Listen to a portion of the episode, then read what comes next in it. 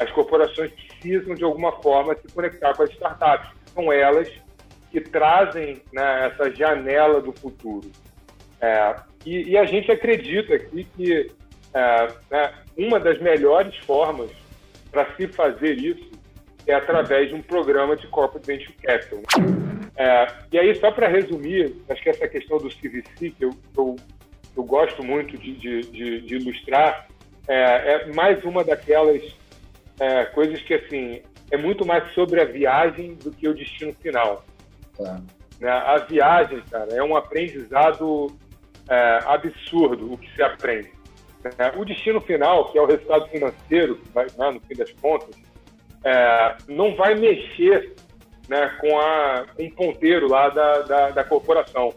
Mas a viagem vai, vai mexer na cultura, enfim, vai mexer em tantas outras coisas, que esse é o grande benefício. Né? Mas precisa ter o retorno financeiro. A gente vai cada vez mais assistir aí né, um, um, uma onda de M&A né, de corporações comprando startups de forma avassaladora. Agora, isso não é corporate venture capital. Né? Então, assim, é importante separar. É, e, e, e, assim, não, não tem problema. Esse, esse, esse mundo, eles se cruzam, né? Mas uma coisa é você comprar uma, um controle de uma startup, integrar, colocar para dentro. E outra coisa é você ser um investidor minoritário com uma cabeça de desenvolver, sem desapegado, né, entendendo que aquilo pode ser um negócio muito maior, que você não precisa controlar, né, e que você consegue ganhar dinheiro daquilo também, não necessariamente sendo dono, e você vai ganhar várias outras coisas também não sendo dono. Né? Isso é corporate venture capital. Esse é o podcast do Café com Investidor, apresentado por Ralph Manzoni Jr. Oferecimento Banco Original. Olá, bem-vindo ao Café com Investidor. A gestora com quem eu converso hoje está por trás do BR Startups, que reuniu empresas como Microsoft, Banco BV, Algar e BB Seguros para investir em startups. Agora ela está captando um novo fundo de 100 milhões de reais para fazer mais uma vez corporate venture. Eu converso com Richard Zeiger, ele é sócio da MSW Capital. Richard, muito obrigado por participar do Café com o Investidor. Ralph, eu que te agradeço pelo convite. É um grande prazer estar aqui com você e poder contar um pouquinho para o público do Neofit sobre a nossa história, o nosso, enfim, nosso primeiro fundo, segundo fundo e bater esse papo contigo. Obrigado pelo convite. Legal, Richard. Vamos lá. Começa me contando como surgiu a MSW Capital. Legal. Então, a MSW, como, você bem falou, é uma gestora de ventures, né?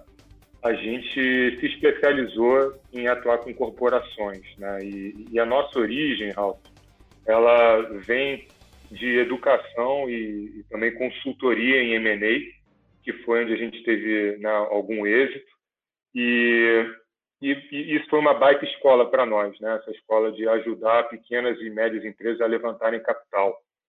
É, e, e, a MSW se confunde também com a história do, do, meu sócio, que é o Moisés Suíço, que teve uma carreira é, como professor e, empreendedor no ramo de educação para executivos.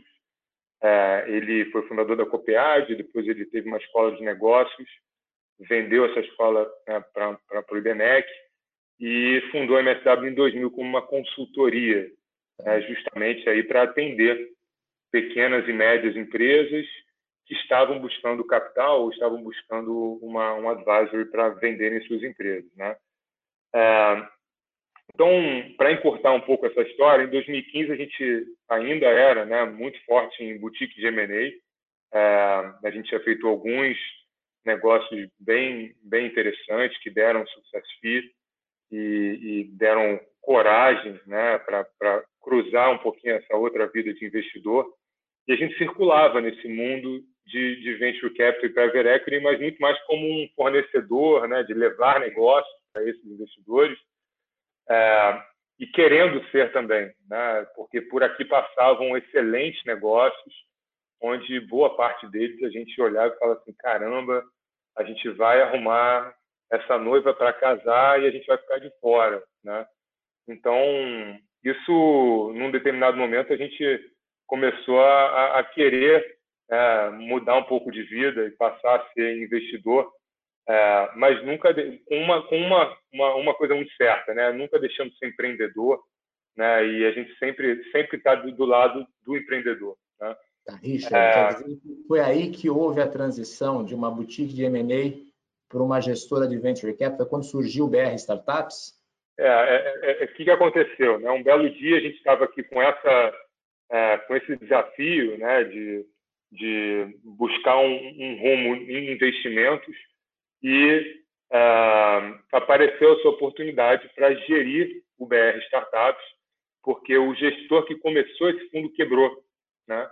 E aí os dois cotistas que lá estavam precisavam de uma gestora que quisesse se habilitar né, a assumir esse fundo e, e muitos certamente olhariam isso como um problema, né, e, e a gente olhou isso como uma super oportunidade e olhou isso como uma forma de entrar no venture capital, é, porque a gente já queria de alguma forma também atuar como investidor. Né? Então a gente assumiu essa a, a gestão do BR, uh, mudou muita coisa né, na gestão dele, uh, mas o nosso principal entendimento, Ralph, foi em relação ao que estava acontecendo nesse mercado uh, de corporate venture de uma maneira geral. Né? E o que tá. estou querendo dizer com isso? Só uma coisinha antes de você prosseguir. É, explica o que, que é o BR Startups e que empresas estavam por trás do BR Startups quando vocês assumiram. Tá. tá. É, então, o, o, o, BR Startups, quando a gente assumiu, ele tinha a Microsoft e a Qualcomm a, e a AG Rio, que era a Agência de Fomento do Estado do Rio de Janeiro.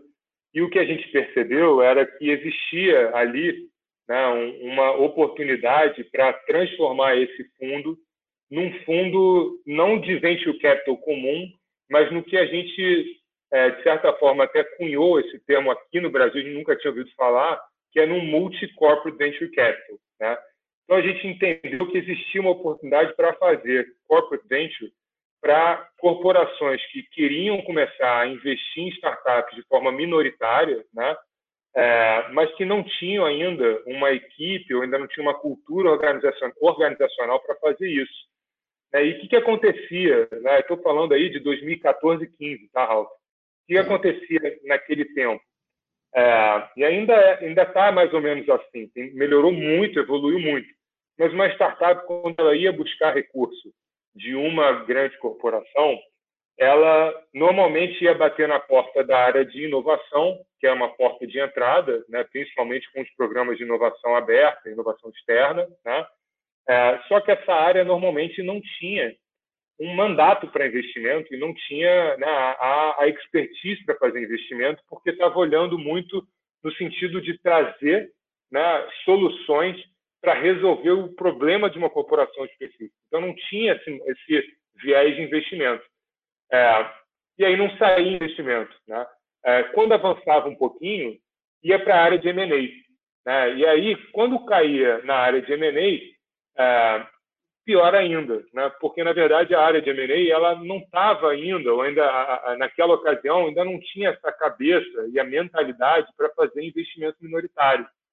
Então, foi isso que a gente percebeu naquele momento, né, em 2015, de é, poxa, vamos, vamos, vamos bater na porta de grandes corporações que precisam começar a fazer corporate venture capital, é, querem se juntar e, e, e, e, construir uma plataforma, né, um, uma máquina de originação de bons negócios a favor dos empreendedores, né, usando a competência que eles têm né, de, de escalar negócios, seus, seus entendimentos de mercado, é, para realmente apoiar os empreendedores.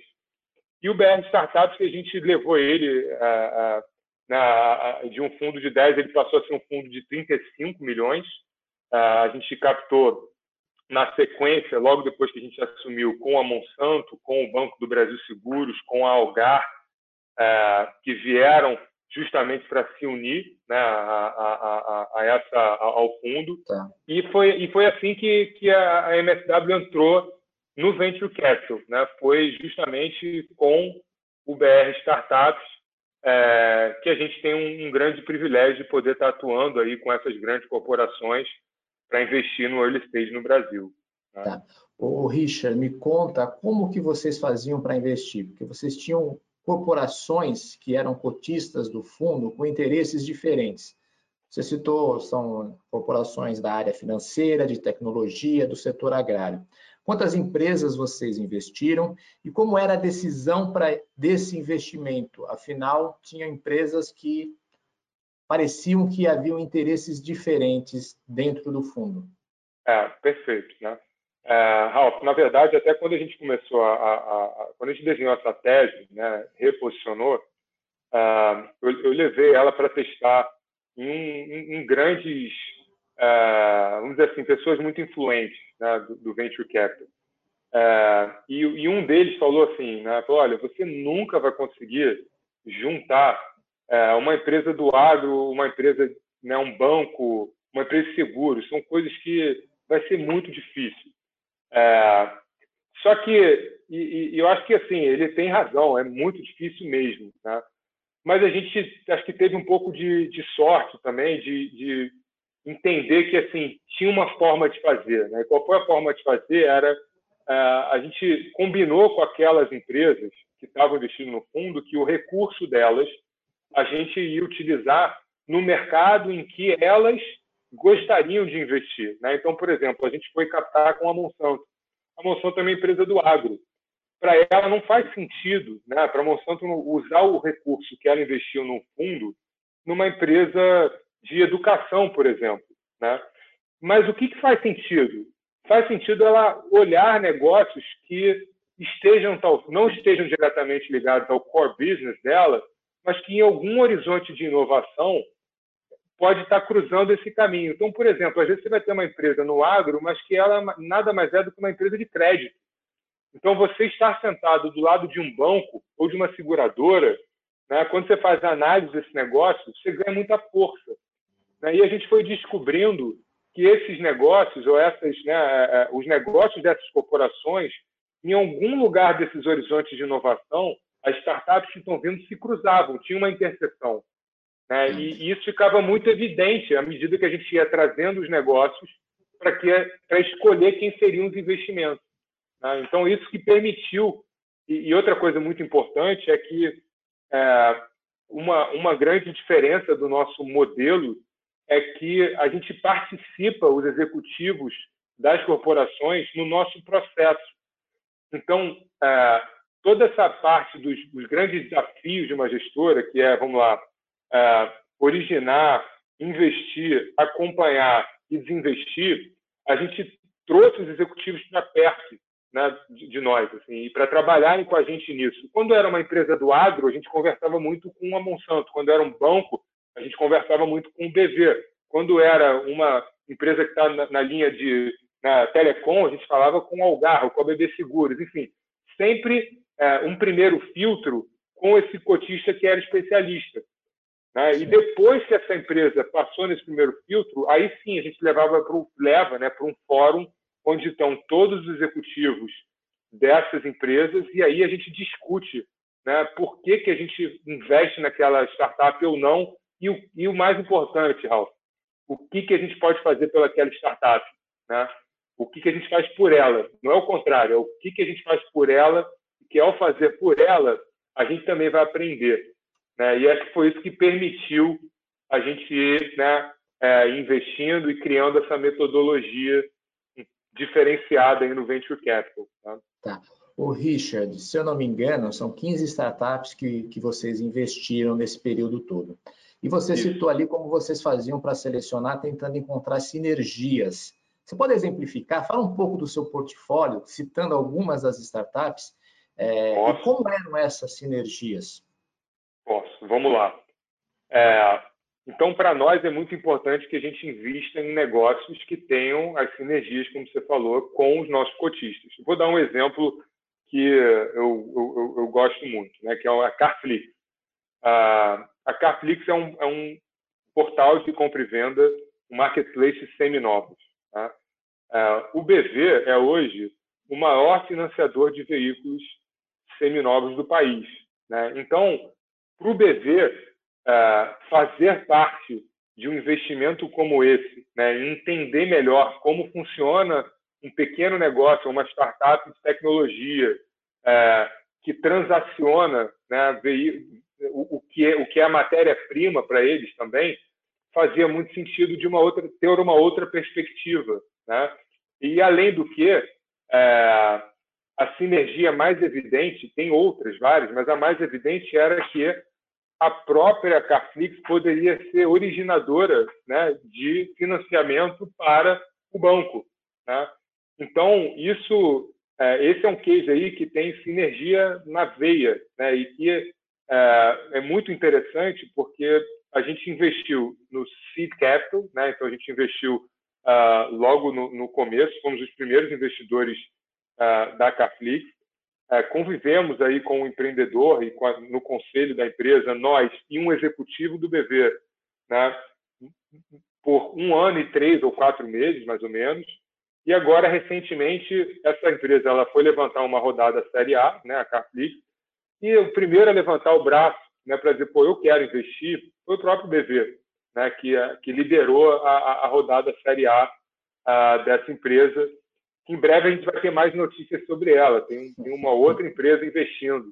Né? Mas, enfim, então esse é um case, é um case que, é, que, que é muito fácil de entender sinergia. Né? Tem Sim, outros tem vários. É, mas, mas tem sinergia com o BV, não tem sinergia com os outros cotistas. Existem exemplos onde uma empresa que aparentemente é de um setor, é, do setor financeiro, mas que existem sinergias com o agro, com tecnologia?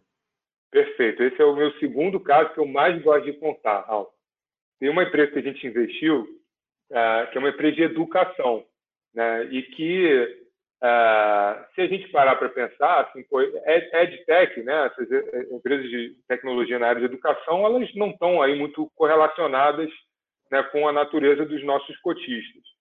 É, e, e, essa foi uma empresa que foi unanimidade né? A gente, embora ela seja de educação, se chama Árvore Educação. A Árvore é uma empresa que é a, uma plataforma de leitura digital. Eles têm mais de 30 mil títulos e são mais de 3 mil escolas usando a Árvore.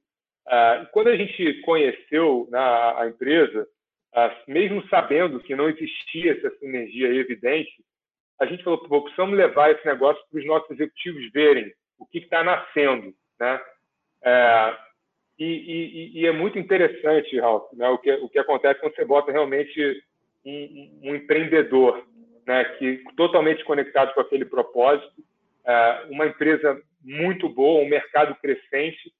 É, foi assim um negócio onde todos os cotistas é, levantaram o braço lá na hora e falaram assim, não, não, eu, eu acho que eu consigo uma sinergia aqui sim. Eu, eu começaram a buscar um ângulo né, de como que elas conseguem contribuir. E o mais tangível de todos uh, foi, foi o Banco do Brasil Seguros, né, que percebeu que existia ali uma oportunidade de uh, fazer uma, uma, uma, uma, parceria com a Árvore para oferecer a Árvore para alguns dos seus clientes que uh, estão aí no seu produto de previdência para crianças, né, para os seus filhos. Então, a, o Banco do Brasil Seguros fez uma ação com eles muito bacana né, de oferecer a licença da árvore para os seus clientes, é, criou um conteúdo específico, um acervo específico, fez uma jornada e, e arrumou uma forma de, de, engajar o seu cliente muito diferenciada, que não somente através né, das, das, da rotina tradicional né, da, da Previdência. Então, assim, tiveram várias outras oportunidades com essa empresa de educação que, que surgiram é, mas isso também ficou, fica uma lição né, muito interessante, que é a, aquela de que inovação você nunca sabe de onde vai vir né, e, e, como vai encaixar. A única coisa que você sabe é que você não sabe de onde vai vir. Pode vir de qualquer lugar para você encaixar numa, né, em alguma, uh, em alguma grande corporação. Uh, então a gente jamais também teria imaginado que uma edtech teria uma baita de uma sinergia com uma empresa de seguros, né? E aconteceu. É, e não necessariamente, tá, isso é importante, não necessariamente não é que uma empresa precisa ter sinergia com todas, tá, isso não vai acontecer. Mas basta com uma empresa do fundo, né, o nosso, que isso já vai, que a mágica já acontece. Né? O Richard, você agora está captando um novo fundo de 100 milhões de reais. Me explica um pouco mais sobre esse fundo. A tese é a mesma do BR Startups? O que, que você pretende fazer?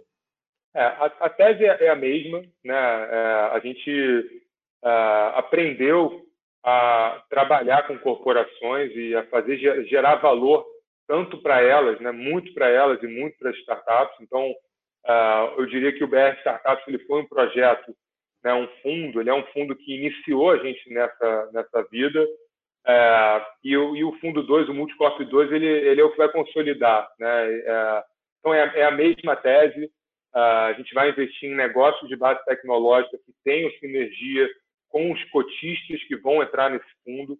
É evidente que a gente tem alguns segmentos que a gente tem algum tipo de preferência até e, e, e muito provavelmente vão ser cotistas é, né, é, desse fundo 2, então um banco, uma empresa do agro, é, uma seguradora, uma empresa de telecom, porque são negócios que a gente, de certa forma, também já é, conhece, né, criou um certo é, track record. Né, então, é, essas são um pouquinho das áreas onde a gente vai atuar. A diferença também para o fundo 1 um é que a gente vai fazer Seed and Series A também, então a gente vai entrar com cheques um pouquinho maiores, né, de 2 até 5 milhões de reais, podendo fazer um follow-on um pouquinho mais, mais gordo. É, mas a essência né, de ter corporações como investidores, ela mais do que permanece. Né? Ela é muito importante para nós e a gente percebe que essa é a hora do corporate venture capital no Brasil. Né? Então, ah, como a gente teve um certo pioneirismo nisso, a gente está aí buscando corporações que queiram né, navegar, que estão começando a navegar nesse mundo, é, ainda estão tateando, né, mas precisam de algum tipo de, poxa, deixa, deixa eu trabalhar com uma gestão profissional, né, que é o que aconteceu também no Fundo 1. Né? É, você citou uma série de setores que vocês querem atuar. É, são setores de empresas que estavam no Fundo BR Startups. É, vão ser as mesmas empresas? O que, você pode comentar em relação a isso? É, muito provavelmente a gente vai ter no mínimo duas aí né, que, que, que vão vir do Fundo 1. É. Então, é, a gente queria, óbvio, né, que, que, que, seria bom que todas viessem, mas nem todas. Né, tem, tem empresas que encontraram o seu caminho, que é natural. Então, você tem, por exemplo, empresas que criaram a sua própria área de corporate venture capital e, e já tem lá hoje 5, 10 pessoas trabalhando nisso. Então, não tem mais uma necessidade né, de você ter um, uma outra gestora atuando conjuntamente. É, mas tem empresas que também caminharam, né, seguiram por esse caminho, mas continuam dizendo, não, não, queremos continuar trabalhando com vocês, faz todo sentido, né, é, o que dá muito orgulho, e a gente está buscando outras, novas, né, que vão é, trazer aí um, um, uma nova, vão ser novas relações que a gente tá, construiu, está né, construindo. E que, que, que, situação está esse fundo de 100 milhões de reais? Ele já está captado? Ele está em processo de captação? Não, Quando ele vai gente, fazer o first close? A gente, nossa meta é fazer o primeiro close até o final do ano, em torno de 30 milhões de reais.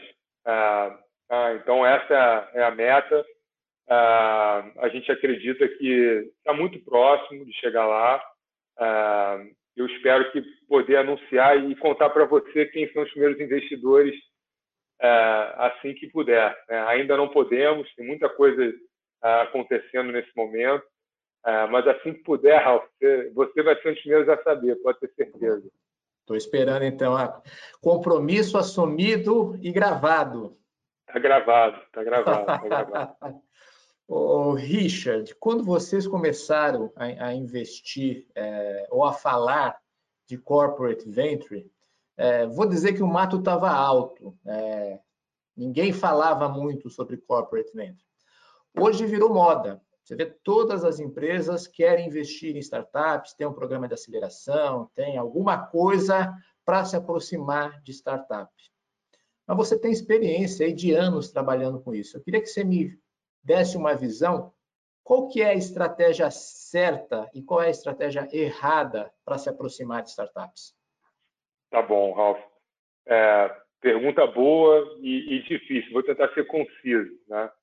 É, mas vamos lá, eu, eu, eu acho que as, as, corporações. Primeiro, é importante dizer que acho que não existe estratégia certa e errada. Né? Assim, é, está falando de inovação, a palavra inovação, no final, tem ação não à toa.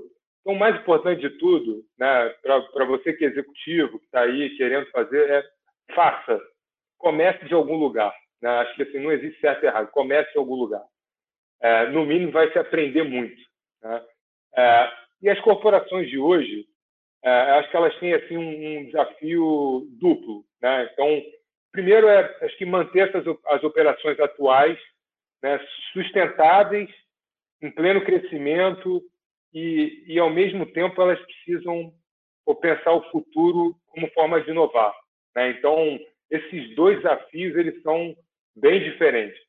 Né? E, e, ocorre que para atender esse segundo, né, de, de inovar e, e, pensar o futuro, as corporações precisam, de alguma forma, se conectar com as startups, que são elas que trazem né, essa janela do futuro. É, e, e, a gente acredita aqui que é, né, uma das melhores formas para se fazer isso é através de um programa de corporate venture capital. Né? E por que isso? Né? E quais são os benefícios que uma corporação tem ao fazer isso? É, eu gosto de separar em, em, dois, dois grupos de benefícios. Né? O primeiro grupo é o clássico retorno estratégico. Né? E a palavra estratégica ela pode ser, a gente usa, se usa estratégico quando assim, vamos ser, é, né? não sei muito o que falar, vamos falar estratégico. É, mas a palavra estratégico dá para falar bem sobre o que é retorno estratégico. É, eu, eu resumiria em uma única palavra, que é, é aprendizado né? Assim, é ter um aprendizado sobre é, muito rápido, de uma forma muito eficiente, né? e, e, e, você ter obter, aí vamos lá, como é que eu define retorno estratégico? É você ter insights sobre tendências e novas tecnologias, você descobrir novos modelos de negócio, você conseguir a corporação conseguir entrar em um mercado e aprender sem ser dona de uma empresa, né?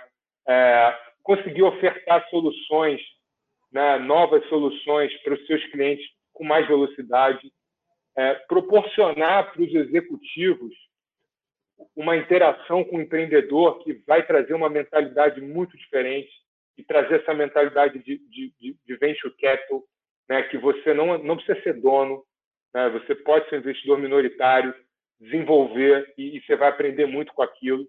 É, então, assim, eu, eu resumiria isso no isso, isso faz parte aí do retorno estratégico. É, e é por, é por, isso que as corporações fazem né, é, corporate venture capital, para acessar equipes muito boas. Enfim, N, no, no retorno estratégico são vários. Difícil mensurar. Tá? Agora, tem um outro que é muito fácil mensurar, que é o retorno financeiro. Né? Ele, ele dispensa explicação. Você gastou tanto, retornou tanto. É, e, e, e, é por isso que a gente acha que qualquer programa de corporate venture capital ele precisa ter né? Porque está falando de venture capital, você precisa retornar esse recurso de alguma forma. É, algum dia, o CFO ou o CEO, né, se você é o head do programa de inovação, ou que está lá fazendo um, um, um, um, CVC, algum dia o CFO vai perguntar, e vem cá, como é que a gente paga essa conta? Como é que esse dinheiro volta? Né? Então, o retorno financeiro, é, é tudo assim, é, toda a parte do retorno estratégico é legal, pô, você né, realmente é, é, consegue tangibilizar quando você vive, mas tem uma conta para pagar, né, quando você coloca dinheiro nisso. A corporação tem uma, precisa devolver esse dinheiro é, e, e, não é que vai mudar a vida da corporação sobre o aspecto financeiro, mas Sim. é que se consegue se comprovar eficiente e, e é o retorno financeiro que garante a perenidade de um programa de corporate venture capital. É, essa, essa é a resposta né, que, que, que vai vir. É, se não vier, acho que é por isso que boa parte dos programas também eles acabam que não duram muito, porque às vezes não volta o recurso financeiro. Então, é, o que tende a acontecer normalmente é que na, na, origem dos programas de corporate venture capital, é, a origem é mais assim com a cabeça né, de, de, retorno estratégico, né, porque tem essa questão do aprender. Aí você bota no bolo, vamos aprender. É, mas à medida que eles vão amadurecendo, eles vão cada vez mais precisando ficar retorno financeiro. Se você pegar um, né, uma Qualcomm Ventures, uma Intel Capital é um fundo que precisa retornar o recurso. Né? Óbvio que eles querem fazer negócios que estão né, que estão na, na, na, na linha de, de, de, inovação, de interesse deles, querem fazer negócios que tenham essa sinergia, mas no fim das contas, os executivos que estão à frente dessas empresas, que são, são venture capital, né, é, precisam devolver o recurso para a companhia mãe. Né? Então, por isso que a gente, a gente, e aí é por isso né, que a gente, quando a gente é, investe numa companhia, a gente olha para essas duas para essas duas vertentes, né? Precisa ter o retorno estratégico, precisa ter o retorno financeiro, né? É, e aí só para resumir, acho que essa questão do CVC que eu, eu, eu gosto muito de, de, de, de ilustrar é, é, mais uma daquelas é, coisas que assim é muito mais sobre a viagem do que o destino final. Tá. Né? A viagem, cara, é um aprendizado é, absurdo o que se aprende. Né? O destino final, que é o resultado financeiro, vai, né, no fim das contas, é, não vai mexer né, com, a, com o ponteiro lá da, da, da, corporação. Mas a viagem vai, vai mexer na cultura, enfim, vai mexer em tantas outras coisas, que esse é o grande benefício. Né? Mas precisa ter o retorno financeiro. Claro. Você falou que não tem certo nem errado. É, mas o que, que você não recomenda para grandes corporações na hora de se aproximar de startups. Vou te dar um exemplo. Comprar uma startup é corporate venture ou é M&A? Boa, Ralf. Eu, eu, no meu entendimento, quando você compra uma startup, você está fazendo M&A, né? É, então, e o que diferencia isso? Né? O que diferencia é meramente a, a participação que você vai ter naquela empresa, que Normalmente, para um fundo de venture capital, né, ou para uma, né, com uma corporação fazendo corporate venture capital, ela vai ser minoritária. Porque se você, né, se uma corporação já entra comprando um negócio, é, isso já pressupõe, de certa forma, que ao adquirir o controle, aquele negócio vai virar mais uma unidade de negócio dentro daquela corporação. O empreendedor ele vai passar a ser executivo né? É, talvez vai ficar lá mais um, dois anos, e, e isso é, eu entendo como M&A. E, de novo, não, tá, não tem nada de errado com isso, de jeito nenhum. Acho que a gente, vai, a gente vai cada vez mais assistir aí né, um, um, uma onda de M&A, né, de corporações comprando startups de forma avassaladora. Agora, isso não é corporate venture capital. Né? Então, assim, é importante separar. É, e, e, e, assim, não, não tem problema. Esse, esse, esse mundo, eles se cruzam, né? Mas uma coisa é você comprar uma, um controle de uma startup, integrar, colocar para dentro. E outra coisa é você ser um investidor minoritário com uma cabeça de desenvolver, sem desapegado, né, entendendo que aquilo pode ser um negócio muito maior, que você não precisa controlar, né, e que você consegue ganhar dinheiro daquilo também, não necessariamente sendo dono, e você vai ganhar várias outras coisas também não sendo dono. Né? Isso é corporate é. venture capital. Né? Deixa eu dar outro exemplo para você comentar. É, a empresa compra uma fatia minoritária da startup. Imagina um banco e ela não quer que essa startup preste serviço para um banco rival. O que, que você acha disso? Não acho legal, né? porque normalmente, e isso a gente até vê acontecer, é, né, às vezes uma corporação ela se aproxima de uma, de uma startup, é, e até antes mesmo de fazer esse movimento, né, de comprar, é, ela, ela, de certa forma, ela pede uma certa exclusividade na solução que aquela startup tem. Né? E isso, eu diria que é uma medida ruim, né? porque, na verdade, o que vai tornar aquela startup um grande negócio não era o servir único e exclusivamente um único outro negócio, um único grande corporação. É, é, o que vai tornar ela é, uma outra grande empresa é justamente o fato dela poder servir a vários e ela ser uma solução que vai atender ao mercado como um todo. Né? Então a gente vê isso acontecer, é, infelizmente, acho que é, e é normal, faz parte do amadurecimento. Não é normal, faz parte do amadurecimento tanto das corporações quanto das startups, É, a startup, nesse momento, é, é uma entidade frágil, né? e isso acontece porque, normalmente, a startup não tem, né? ela precisa, né? vamos lá, o que as startups precisam no early stage, mais do que dinheiro, elas precisam de contrato, uma startup B2B precisa de cliente, né? Então, às vezes, ela vai, de certa forma, topar um, um deal desse, é, e aí é um, é um cobertor meio curto né, a chance de dar, de dar certo, eu diria que não é tão alta, né? nem para aquela startup, nem para aquela corporação. Né? Então, o que a gente vê muito também acontecer nesse mundo é a tal da seleção adversa. Né? Porque a corporação chega lá né, cheia de. Eu sou a corporação, eu sou grande, eu vou te dar um contrato inteiro. É, e, na verdade, você, você vai afogar aquela startup se você fizer isso. Né? Então, mas, mas faz parte, é do jogo. Né? Tá, deixa eu dar mais um exemplo para você comentar, que é um pouquinho parecido com essa questão da exclusividade. É, talvez não tenha exclusividade, mas o, a grande empresa chega para a startup e fala: tá bom, eu vou investir em você, só que o seu produto não é o produto que eu quero. Você precisa adaptar isso, isso, isso, isso para ficar com a minha cara. Ou seja, a Olha, startup tem que adaptar o produto demais, que é quase que um produto customizado para a grande empresa. Desde que, de novo, não existe certo e errado, mas desde que esse ajuste né, é, não seja algo que vai, de alguma forma, impedir que aquela solução venha a servir outras, né, é, não, não, vejo problema. Né? Acho que é até, até normal, de alguma forma, né, uma corporação, às vezes, quando compra né, um negócio que está muito atrelado ao core daquela corporação, é normal ela pedir algum tipo de customização. Né? É, agora, desde que essa customização não impeça aquela startup de servir a outros, né? ou seja, que não seja uma transformação em definitivo e que seja né, algo que engessou ela. Aí é do jogo. Né? Eu vejo até como normal.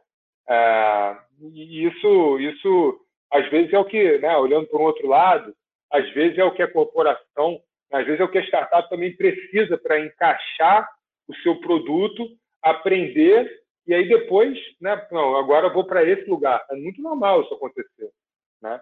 Mas não pode, não pode engessar aquela startup e fazer um encaixe perfeito para aquela única exclusiva corporação. Né? Senão você está atrapalhando, você não está ajudando. Aí é melhor comprar, então aí é melhor comprar, exatamente. É, é. Aí, quando, quando é um encaixe perfeito, né? Assim, isso aqui é um encaixe perfeito. É, é, então, assim, um mercado que quer comprar por uma plataforma de né, digital para atender os seus clientes, um supermercado. Você compra um negócio. Você não vai conseguir né, ter tanta sinergia assim. Você compete direto com ele. Isso também é outra coisa importante. Quanto mais próximo do core business, mais difícil fica você ser um investidor minoritário. Né? Ou seja, por exemplo, um banco fazer um investimento num banco digital. É, esse banco digital, de alguma forma, vai competir com um banco tradicional. Né? Então, lá na frente, ou, e lá na frente pode ser daqui a duas semanas. Não dá problema. Né? Tá com os executivos que tocam isso.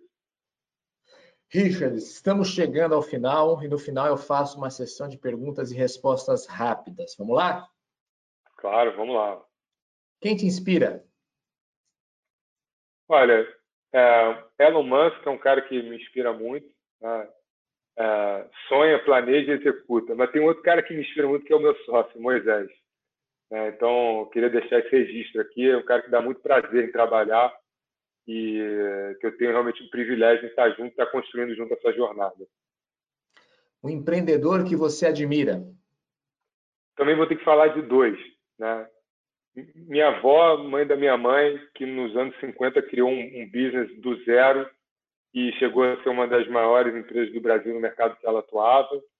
É, e o, o, meu avô, pai do meu pai, que chegou do Brasil, vindo da Europa depois da Segunda Guerra Mundial, com a roupa no corpo, né, e, e sem nem, saber, nem sabendo falar português, e como muitos outros judeus imigrantes conseguiram vencer na vida de uma forma honesta, com muito trabalho empreendendo. Né? E mais ainda o fato deles terem transmitido isso para os meus pais, que transmitiram de alguma forma isso para mim. O Richard, um erro. Olha, tem um erro que eu tenho feito consistentemente, que é, é, não, é a oportunidade de, de mudar. A gente não tem conseguido responder a todos os empreendedores como a gente gostaria. Tá? A gente é muito requisitado aqui para, pelo menos, me dar o feedback de por que não. E isso me dá uma dor no coração enorme. Né? A gente, às vezes, quer fazer isso, mas acaba que não dá tempo. Né? Então, esse é um erro que em algum momento a gente vai conseguir, quando tiver mais time, mais gente, a gente vai conseguir. Mas esse é um, é um, é um erro que a gente tem feito e a gente precisa corrigir. Né? Um acerto. Sem dúvida, a nossa pivotada de né, empresa de M&A para um venture capital. Eu, eu amo o que eu faço. É, não existe um dia igual ao outro aqui a gente é privilegiado por poder lidar com os empreendedores e os executivos que a gente lida no, no dia a dia. É muito contagiante né, o que a gente faz. Um livro que você recomenda? O The Startup Nation, que é sobre o sobre Israel, né, o sistema empreendedor de Israel, nos inspirou muito lá atrás. Eu queria sugerir também uma série muito bacana que é o The Playbook, é, que está no Netflix, que é a história um pouquinho dos, dos, de um dos grandes técnicos, é, técnico da Serena Williams, o técnico o Mourinho, enfim, muito legal, são, vale a pena. É, se eu não me engano, são cinco técnicos de, de futebol, de vários que, que, que, dão exemplos de como eles lideram equipes esportivas. Exatamente, eu gosto é. muito de fazer eu gosto muito de fazer essa correlação do, do atleta e do empreendedor. Né? O empreendedor é um atleta. Né? Então, acho que vale todo empreendedor assistir, né? que tem muito em comum. Tá. E um hobby, Richard? O Ralf, o meu, meu hobby da quarentena é lavar louça, cara. É... Esse é, é, o primeiro, cara, que fala isso aqui. É, o menor problema, eu tenho, eu tenho assim, acerto até, é o meu momento de paz. É, e, e, e, isso ajudou tudo em casa. Então, o meu hobby da quarentena é lavar louça, sem sombra de dúvida. Tá feliz, então, lavando louça? Super feliz, cara. Tudo certo, tá tudo certo. Muito bom, Richard. Queria agradecer a, sua entrevista, a sua participação aqui no, no Café com o Investidor. Eu que te agradeço, Ralf, e queria parabenizar o trabalho do Nelfeed. A gente é super é, acompanha de perto e gosta muito. E mais uma vez, então, obrigado pelo convite. Um prazer estar aqui com você. Obrigado, Richard. Você ouviu o podcast do Café com Investidor, com a apresentação de Ralph Manzoni Jr. Para assistir nossos programas, acesse o nosso canal no YouTube Neofeed Brasil. Para receber notícias em seu e-mail, acesse o site www.neofeed.com.br e assine a nossa newsletter. Café com Investidor tem o oferecimento de Banco Original.